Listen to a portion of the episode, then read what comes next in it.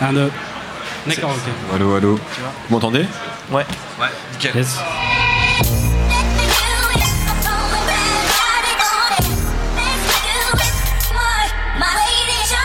Bonjour, bonsoir à tous, c'est Mehdi Maizier, je suis très heureux de vous retrouver pour un nouvel épisode de No Fun. Combien de rappeurs hexagonaux peuvent se targuer d'être présents depuis plus de 15 ans et d'être toujours aussi pertinents aujourd'hui?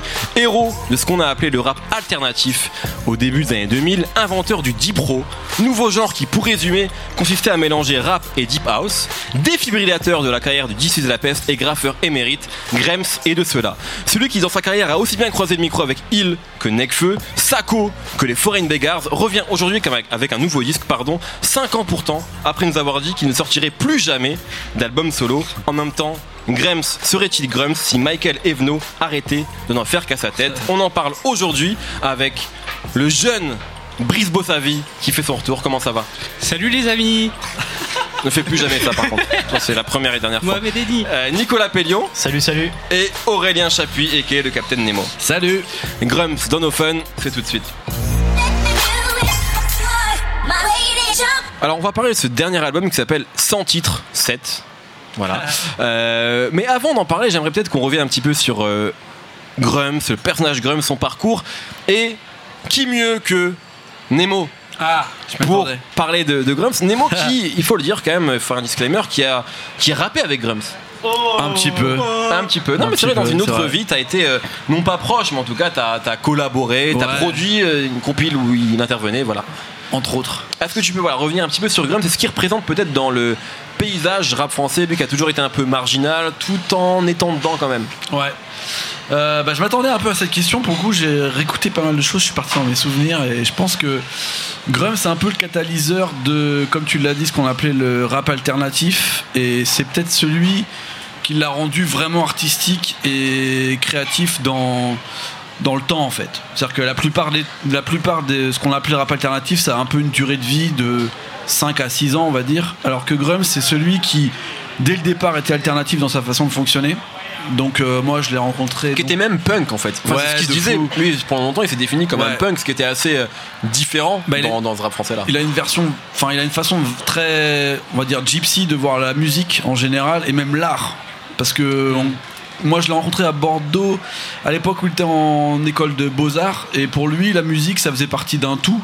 Euh, on s'est rencontré par le biais du graffiti et tout et c'est vrai que ce qui, à mon avis, le résume, c'est impossible de résumer Grums, mais ce qui le résume le plus, c'est que c'est peut-être le seul artiste total de toute cette scène-là où finalement la musique c'était une résurgence de tout ce qu'il pouvait faire à côté en fait. Ça pouvait être une prestation, ça peut... c'est un mec qui était euh, très scénique, euh, très, enfin très brutal dans sa façon de voir euh, l'art en général. Et donc euh, dès ses premiers disques, euh, il était un petit peu dans ce qu'on appelait donc le rap alternatif. à- dans cette mouvance un peu américaine après le label Rocus avec les Def Jux, le début de compagnie. Flow, etc. Il était vraiment dans cette ambiance-là et on peut citer tous les mecs qui étaient à cette époque-là, donc que ce soit le club des losers, TTC, la caution, qui était un petit peu dans cette mouvance. Mais déjà dans ce dans cette mouvance-là, il était un peu à part. Parce qu'il avait ce côté euh, très euh, improvisation, très freestyler euh, et très dans l'instant en fait. Et je pense que c'est ça qui reste dans la carrière globale de Grums, même si lui, tu parles de lui de carrière, il comprendrait pas forcément. C'est qu'il a toujours laissé une grande part d'improvisation et de live dans sa façon de voir l'art en général, même dans, la, dans la peinture, dans le graffiti, dans sa façon d'être artiste en fait. Et on ressent ça parce qu'il a jamais eu un morceau où il était le plus structuré possible. C'est vrai. Sur cet album-là, peut-être que c'est différent. Je pense qu'il a un recul qui est autre, mais il a toujours eu ce côté un peu performance, exercice de style et euh, touche à tout, euh, défricheur un petit peu. Là où finalement, euh, il, a, il a fait plusieurs cycles de défrichage, là où les gens se sont arrêtés à un seul. Lui, c'est vrai que voilà, on va commencer avec ce truc alternatif à Bordeaux, quand il y avait la scène de Bordeaux.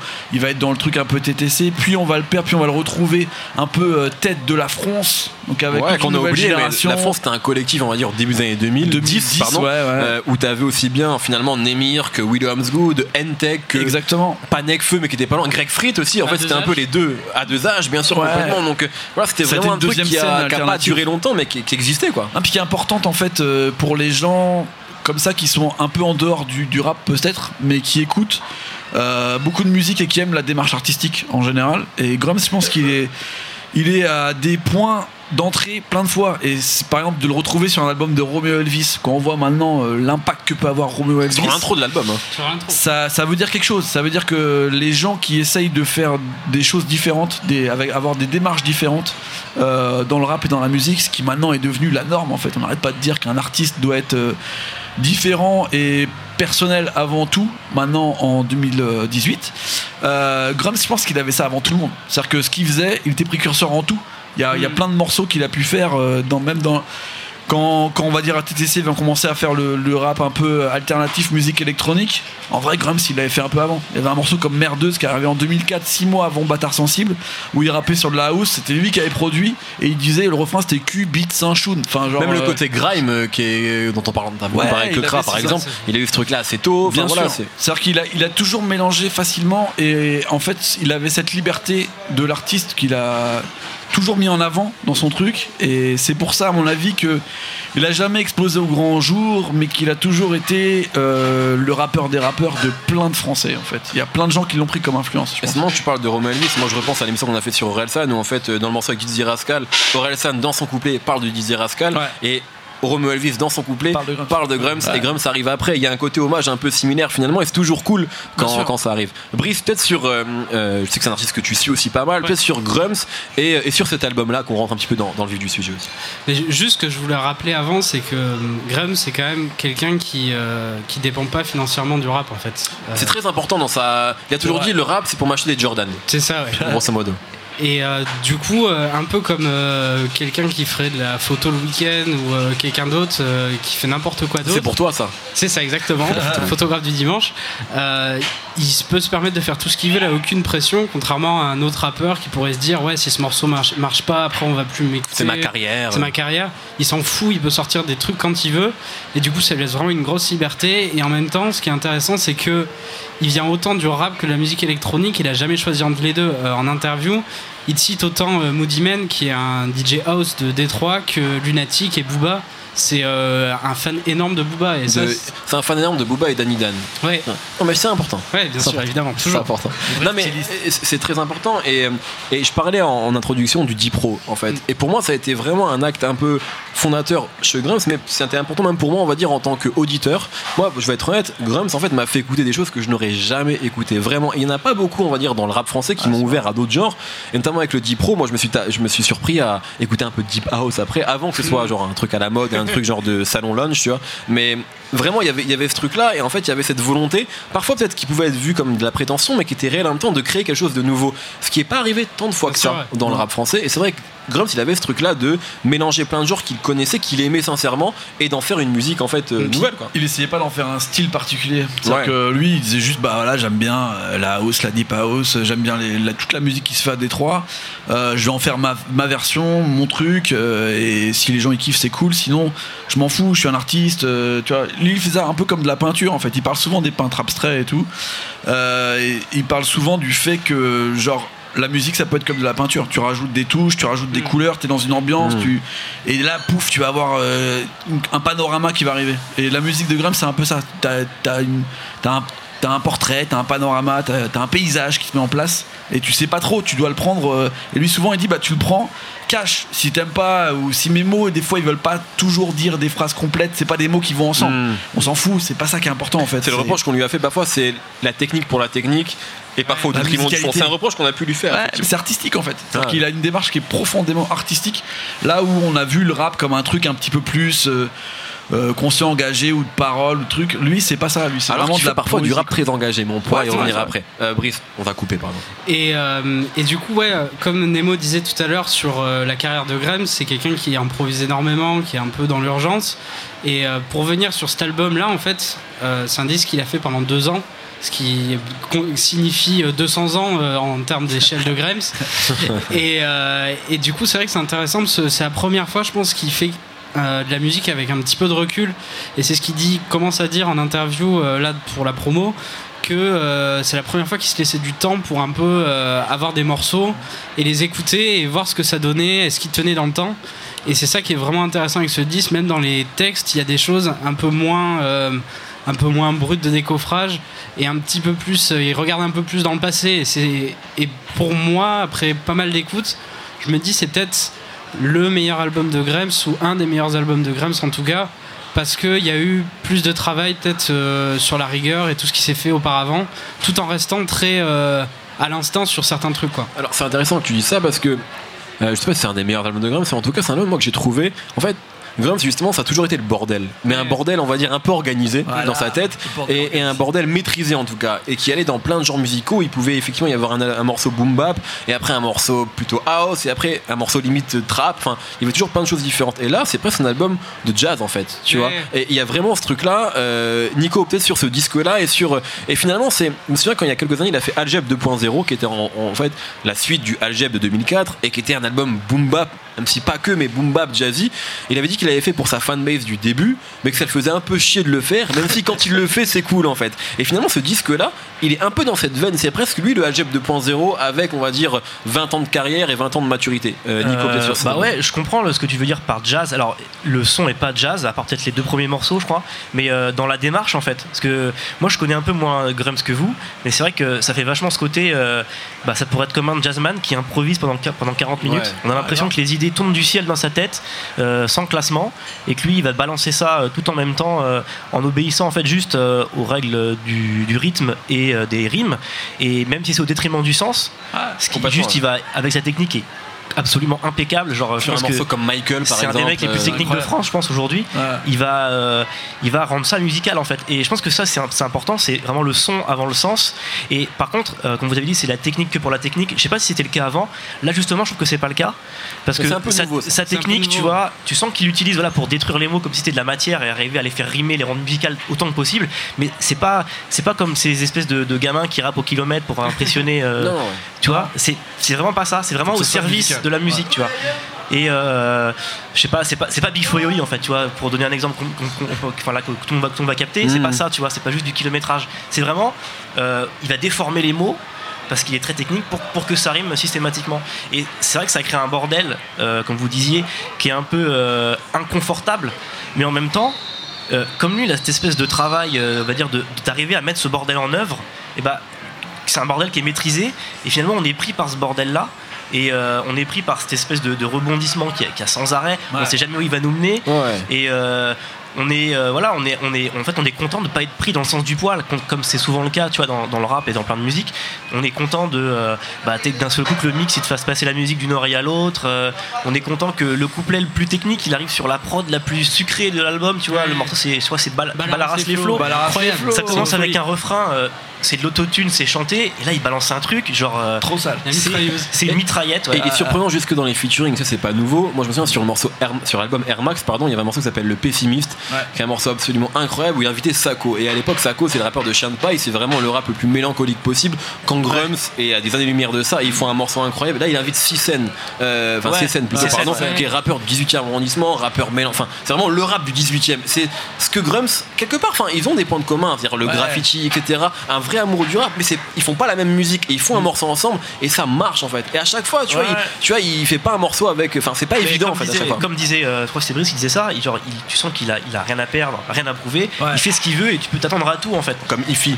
Comme Ifi, tu vois, exactement. Rien à perdre, rien à Bonne référence. Parce que c'est c'est intéressant, je trouve, euh, justement, qu'on parle de ça, parce que les connexions de Grums en général, et le fait qu'il ait collaboré avec énormément de gens hyper différents, ça joue en fait aussi sur le fait que c'est un peu un voyageur de, du rap, Ouais. tu vois. Je pense pas qu'il y ait autant de, de rappeurs qui ont, collaboré avec autant d'écoles différentes, tu vois. Quand tu parlais de. de- on parle de Necfeu, This is la peste, tous les mecs, euh, que ce soit TTC, Alternatif et tout, et en même temps, euh, Romeo Elvis il y a pas si longtemps ouais. tu as un spectre tellement large et en fait du fait que lui il a un spectre euh, hyper large le seul fil conducteur c'est sa personnalité Ouais. qui est déjà multiple et donc euh, au final euh, ça fait comme ça un énorme fil conducteur de ce qui est à mon avis le rap indépendant en France tu peux pas trouver meilleur représentant Non, que c'est clair. Grams c'est à dire que c'est le mec qui a presque inventé la notion d'indépendance, d'anarchie dans le rap français en fait. Anarchie plus qu'indépendance, effectivement. ouais. et, ce truc-là, euh, c'est vrai qu'il y en a plein qui ont essayé d'avoir un peu le flambeau du truc. Ils l'ont eu peut-être pendant 2, 3 ans, 4 ans. Lui, finalement, quand on voit cet album-là maintenant, je me dis, ok, il l'a encore en fait. C'est-à-dire que il peut créer un truc. Tu vois, là, il a, il, a, il a- il a raccourci les morceaux. Il est dans le truc de maintenant. Les morceaux ils durent 2 minutes 30, des fois 1 minute 10. Il met que c'est des skits, mais en fait, son morceau, là, Suicidal, qui est genre un truc euh, hyper saturé, on dirait du Extentation ou un truc comme ça, euh, c'est hyper dans l'air du temps. Et lui, il va dire, ouais, c'est mon morceau punk. euh, si les mecs ils aiment pas la saturation, ils se les prennent dans le cul et puis c'est tout. Et en fait, il a ce côté genre. euh, il arrive à toujours être actuel juste parce que en fait ce qu'il capte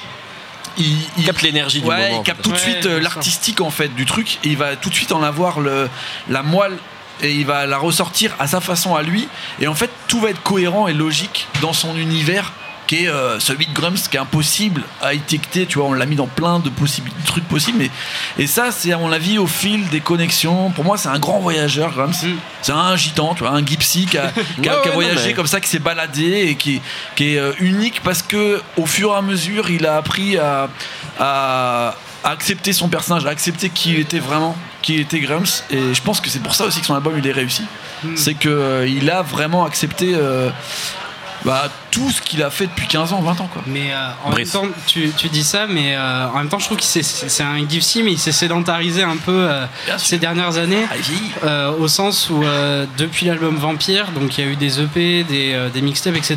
Oui, parce que faut quand même dire qu'il a dit qu'il sortirait plus d'albums solo Oui, et en mais fait il, a- sorti il est des- très productif comme d'habitude. deux EP. Voilà. mais, euh, mais il a énormément arrêté de faire de featuring. Et il a bossé avec euh, un pool de 3-4 producteurs qui sont pas du tout connus dans le rap français d'ailleurs, ça qui est assez marrant, genre euh, Tambour C'est pas- Battant, euh, Ro- Robin qui, a- qui appartient à un groupe qui s'appelait The Imposture, qui sont en trap et électro. Et du coup, en fait, on dirait qu'il s'est un peu, euh, il- avec ses mixtapes, ses EP, il s'est pas mal, pas mal cherché, il a tenté des choses. Et là, 117, c'est un peu un, un résultat de tout ça. Où euh, C'est euh, il y a vraiment euh, il y a des, des trucs qui, qui sont qui, a eu, qui ont eu besoin de brouillons qui ont été faits ces dernières années C'est pas faux, mais il a toujours fonctionné comme ça. C'est-à-dire qu'il a toujours bossé avec des producteurs qui, des fois, sont devenus importants après. Ouais. Mais euh, tu vois, quand il a bossé euh, Rouge à Lèvres avec euh, le 4 Romain, qui était un mec Ouais. de, de Perpignan ou du Sud, je sais plus exactement, euh, qui était complètement inconnu, tu vois, il marche que par coup de cœur, par euh, affection artistique, tu vois. Et là, il s'est dit, ok, maintenant, on va faire un truc 100% house, tu vois, Rouge à Lèvres. Et après, euh, d'ici, il écoute ça et il dit, genre, waouh, waouh, waouh, qu'est-ce qui se passe et tout. Mm. Et il veut intégrer le projet, il fait un remix et après, il est dans Rouge à Lèvres 2, tu vois. Et ce genre de truc, c'est pas euh, le, c'est pas la norme en fait dans le rap français. En général, Ouais, tout sûr. passe par des trucs. Alors t'es de cette école-là, t'es de Je crois que se définit même pas comme un artiste rap français Non, en fait. Je pense que voilà, il a toujours euh, même il, euh, pour avoir discuté quelques fois avec lui notamment en interview, c'est qu'il a toujours un souci avec euh, la France. Ouais, et je crois que c'est je crois que c'est quelque chose qui est important en fait dans, arrive souvent, dans sa ouais. manière de, de se définir, c'est que je crois que la France et les codes français parfois alors je vais pas parler en son nom mais on tendance à limite un peu le dégoûter, le sectarisme français qu'il peut y Trop avoir, les médias français, les étiquettes françaises et en fait Grum c'est un artiste. Non mais je pense que t'as un peu résumé le truc, c'est excusez-moi pour cet horrible terme mais c'est genre le côté artiste il y a le citoyen du monde et les artistes du monde en Ouais, fait, tu vois. et. Grumps il est vraiment là-dedans dans ce côté Ouais. voyage dans ce côté voilà il y, a aucune barrière et je crois qu'il non il est c'est pas un artiste rap français il fait du rap et il rappe extrêmement bien mais c'est pas du rap français et la preuve c'est que il y a, y a- y a il y a personne qui finalement s'est mis dans, la- dans le sillage de Grumps. Je pense qu'il a, il a fait naître des vocations. Je pense qu'il a influencé beaucoup de gens, mais personne n'a essayé de refaire du Grumps. Alors qu'il y a des gens qui ont essayé de faire du Booba, qui ont même essayé de faire du TTC, qui ont essayé de faire. euh, bref. Parce qu'il n'y a euh, pas de formule qui est facile à reprendre en fait. Peut-être, que ouais. ça change tout le temps, Parce qu'il etc. met beaucoup de lui aussi dans Et sa aussi, musique. c'est ça. Ce que j'allais dire, c'est qu'en fait, là, on parle vachement du bordel Grumps. Ouais. Et en fait, à force de tout son espèce de grand puzzle de mots et de En fait, le bordel, c'est parce que c'est le bordel dans sa tête. dans quelque sa part. tête. Et en fait, je l'ai trouvé dans cet album-là. C'est vrai qu'au départ, il y a euh, cette espèce de, de vrai bordel, de vraie folie. Mais plus tu l'écoutes, plus tu sens qu'il y a quand même un fil rouge que tu te mets à tirer dessus. Ah, ah. Tu te rends compte que même si tu as, l'impression de zapper entre Chicago et Détroit, de là, il tape, il met une mornif à tous les mecs qui ont les cheveux lissés, puis après, il, il, pas, il gare une boîte mobile en double fil. C'est un vrai bordel. Quand même, il y a un truc, à force de zapper, tu reviens tout le temps sur sa fille qui devient. Ouais. Le truc revient un vrai. morceau sur deux, tu vois. Et je pense que ça reste le grand thème. Et à la fin, il y a, il y a ce morceau qui vient un peu contextualiser un peu cette histoire avec sa fille, tu vois, qui est un peu la suite de. C'était Ne pleure pas sur euh, Brockabilly, je crois. Il Ouais. déjà, déjà de ça. Incroyable album, ça, est Avec le morceau déjà un très bon album. qui est Ouais, formidable. ouais, ouais. Et là, voilà, on voit que, alors, indépendamment en fait de ce que ça dit sur sa vie privée, ce morceau-là, ça dit aussi vachement sur sa démarche en fait. Où effectivement, comme on l'a dit dix fois, il s'en bat les couilles de l'écosystème rap. mais aussi je pense qu'il y a tellement des, des soucis qui vont au-delà du fait de devoir, être- de devoir fonctionner, de devoir être connu, qu'il s'en bat les couilles de plaire à un tel ou un tel. Et ça aussi, ça le rend vachement libre en fait, finalement, même Mm. si c'est peut-être compliqué à vivre, j'en sais rien, tu vois, enfin sûrement, mais euh, ça le rend aussi vachement libre. Et en fait, voilà, il y a quand même un fil rouge très personnel. En fait, je pense que c'est pas, c'est pas aussi réfléchi que ça peut en avoir l'air en fait, Non. tu vois. C'est vraiment un dégueulis euh, de trucs qu'il fait, et c'est pour ça que c'est, c'est, il est en fait, il est unique et que c'est absolument inimitable. Et on parlait de Kekra tout à l'heure, qui a finalement des influences qui sont assez euh, identiques, ils ont absolument rien à voir, tu vois. Non, non, c'est clair. Et euh, je les vois même pas collaborer en fait. C'est vraiment adore deux mondes. Je suis, sûr- je suis Il me- persuadé qu'ils s'adorent, tu vois, l'un l'autre. Mais je vois pas un morceau de l'un avec l'autre. Ils sont tellement différents et c'est tellement des bulles qu'ils ont, qu'on a l'impression qu'ils sont parallèles, tu vois. Que voilà, tu vois. Et ça, je pense que c'est un truc qu'il faut quand même relever, c'est que c'est pas que du bordel pour du bordel. Non, en mais fait. ça, mais en fait, c'est ça qui est intéressant de le revoir revenir en 2018. C'est que maintenant, comme on l'a dit juste avant, que on est dans l'ère des personnalités où chacun se crée euh, vraiment un univers qui lui est propre et tu te dis que tous les univers sont pas forcément faits pour marquer ensemble. Là, on voit par exemple l'homme pâle qui a sorti un album euh, très personnel aussi, très avec un style à part. euh, même Orelsan, enfin, il y a plein de mecs en fait qui sortent en ce moment des albums qui sont très personnels et avec un style qui leur est particulier c'est cool de voir Grums revenir, alors que pour moi, c'est un peu le précurseur de ce genre de truc, de faire un album qui te ressemble à toi avant de faire un album qui ressemble à la musique euh, qui moment. existe en ce moment. Et j'espère que pour le coup, ça va peut-être le remettre, tu vois, sur euh, le même niveau que tous ces mecs-là, parce qu'il a au moins techniquement et tu vois lyricalement le, le niveau de tous ces mecs. De tout- et en plus, il a une proposition qui se rapproche de celle de toutes les propositions personnelles qu'on peut avoir maintenant. Donc c'est peut-être le meilleur moment aussi de découvrir Grums pour ceux qui, tu vois, ça passe, Ah c'est la meilleure c'est une bonne porte d'entrée là, pour cet avoir album-là. ça, ouais. ouais. Ouais, on peut le dire aussi parce que la meilleure en fait, quoi. il a toujours, il a toujours fait ça, il était comme ça. Mais là, tu sens que euh, C'est plus- il est libéré en fait. Fait. C'est encore moins réfléchi qu'avant. Il maîtrise son truc. Il paraît plus détendu, même quand c'est quand c'est très technique et, et voilà. Et ça, ça, ça fait, ça fait pas euh, démonstration en fait. Non, parce qu'il court moins, il court moins après quelque chose. Tu Ouais, sens qu'il ça, est ouais. plus posé Ouais. et tout, que les morceaux Et posés, il ils sont fond, il va vraiment à cool. fond dans les conneries, dans les Et trucs. quand il fait une démonstration, pour moi, c'est le morceau Michael, où il C'est cite vrai. plein de gens qui ont, le, qui ont son prénom. Et du coup, ça- c'est super bien parce que c'est sur un morceau. Et moi, c'est peut-être le morceau que j'ai préféré vraiment Ouais, euh, sur une première écoute. C'est en fait, il est là, il est vraiment dans la dans l'exercice de style, mais ça marche parce que c'est sur un morceau et pas sur euh, 20 morceaux Ouais. comme ça pouvait parfois être le cas. Est-ce que vous avez des choses à ajouter sur ce disque-là où on a fait Euh, Brice Il y avait un, un dernier truc, je pense, qui est important, c'est que je, je trouve, après peut-être que je me trompe, mais euh, je trouve qu'il parle un peu moins des autres sur cet album et un petit peu plus de lui. Et quand je parle des autres, c'est des autres rappeurs, du rap français en Il y a général. quand même Babilis. Évidemment, mais, qui est- mais il est bien écrit vrai. ce morceau et il, il dit aussi des vérités. Mais euh, parce que j'ai j'ai réécouté un peu toute sa disco et sur ses précédents albums, il y avait des morceaux où euh, il était vraiment hyper critique du rap français et des fois c'était un peu à tort. Ouais. Et là, je trouve qu'il il en fait moins, mais quand il, en- quand il le fait, ça tape un peu plus juste, comme le morceau Babilis, où euh, il se moque aussi de lui-même en même temps en disant Laissez-nous tranquilles les chauves. euh, voilà, c'est génial quoi. Mais euh, je trouve qu'au niveau des textes aussi, il y a un peu, il y a quelque chose de plus, plus calme, plus posé qui est intéressant Ouais, aussi. Très bien. Euh, c'est notre avis voilà, sur Grumps et sur ce dernier album qui sort aujourd'hui, euh, le jour en tout cas l'émission est, est diffusée. Euh, on arrive au moment des coups de cœur en lien ou pas avec Grumps. Messieurs, Nico. Moi, mon coup de cœur, c'est DJ Ty. C'est un producteur de footwork, donc c'est un style de musique de Chicago qui mélange un peu aussi de techno de Détroit, qui est signé sur Tech Life, qui est le label de, de feu DJ Racha, d'une légende, et qui va bientôt sortir euh, un album. Et là, il vient de sortir un single euh, dont j'ai oublié le nom, qui s'appelle Trippin, voilà, qui est incroyable. Donc cherchez Trippin de DJ Ty. Si vous avez aimé euh, l'album de Grumps, c'est des trucs que vous allez adorer aussi. C'est clair. Il y, a, il y a Brice qui cherche son coup de cœur, donc je vais donner la parole Ah. à, à Nemo. Bah, j'en avais plein, parce que pour le coup, j'ai écouté tout Vas-y, là. donne-en plein, euh, j'ai un peu galéré, donc euh, juste moi il y a un morceau, quand j'ai découvert Grums en fait c'était par le biais d'une vidéo que j'ai mis du temps à retrouver qui s'appelle Microbe, un truc sorti en 2002 et en vrai ça, a changé ma vision du rap en France un peu, donc euh, merci à toi Grums pour ça. Et après je suis retombé sur un morceau, pour l'inverse total en fait, un morceau qui est assez jeune, une collaboration, encore on disait les collaborations un peu bizarres des fois que pouvait faire Grums, il a fait une collaboration en 2006 avec Rezinski Oui. avec Pepso euh, sur son double album là que j'avoue j'ai écouté vite fait et tout là je l'ai écouté un peu mieux. Et ça résume bien aussi qui est Grums parce qu'en fait je trouvais que ça faisait une boucle en plus avec micro euh, avec Microbe de 2002 parce que ils parlent du rap de blanc du fait d'être classé parce qu'ils sont blancs qui font du rap spécial dans rap de blanc. Ils disent euh, Rezinski comme lui que Mm. on est inclassable arrêtez de nous mettre dans des trucs euh, des cases qui n'existent pas. Donc c'est le grand truc de Grums depuis le début qu'il a pas l'étiquette. Et à un moment il dit ouais, tu nous mets dans les raps de blanc, mais on voit que t'as pas connu la première période d'Eminem de Rocus. Ça, il sort dans un truc. Et en fait, quand j'ai écouté ça, j'ai fait, mais Toute ta vie a pris du sens, Il a tellement raison. Quand Eminem il est arrivé sur Rocus, je pensais qu'il allait changer ma vie. Il l'a changé sur un début. Et c'est en ça que tu vois, Grums, euh, je pense qu'il il jalonne euh, plus ou moins tout ce que j'ai kiffé en rap en général. Et je pense qu'en écoutant ce microbe de 2002 qui est sur donc euh, l'album de Hustla, son et ce morceau avec euh, Rezinski, on a une boucle qui se fait qui peut jamais résumer Grums, mais qui peut un peu gratter le personnage. c'est vrai qu'on a, on a parlé rapidement. En fait, ça- en fait c'est Grum, c'est trop compliqué à résumer parce qu'il y a une productivité incroyable. On a même pas, par- on a parlé de Rougel, on a même pas parlé de cela. On a vite fait mentionner la. France, mais il y a aussi tous les collectifs Ouais, autour que. Grums, Olympe que. Grums a souvent initié et a souvent été le fer de lance en fait de plein de collectifs différents. Donc voilà, c'est très. mais une bon, énergie, il- c'est une écou- force. écoutez Grums, et, euh, Brice. Alors, une reco en rapport avec Grems. euh, moi, je conseille à ceux qui l'ont pas fait de réécouter le deuxième album de Rouge à Lèvres. euh, que ça faisait longtemps que je n'avais pas réécouté. C'était mon coup de cœur. Non mais je t'en prie. vas-y. Ah merde, désolé. Non non mais c'est c'est un disque incroyable. Bah, Vas-y. il, a, il a pas du tout vieilli en fait. C'est assez Ça impressionnant. s'appelle Démaquille-toi. C'est ça. Et, euh, et je pense sincèrement que le- l'alliance, euh, la collaboration Grams d'ici, c'est euh, un des trucs dans le rap français qui est vraiment, vraiment cool à voir. Enfin, il y a des clips ensemble, des, ils font aussi des interludes où ils, ils prennent des personnages. C'est hyper drôle et ça marche hyper bien.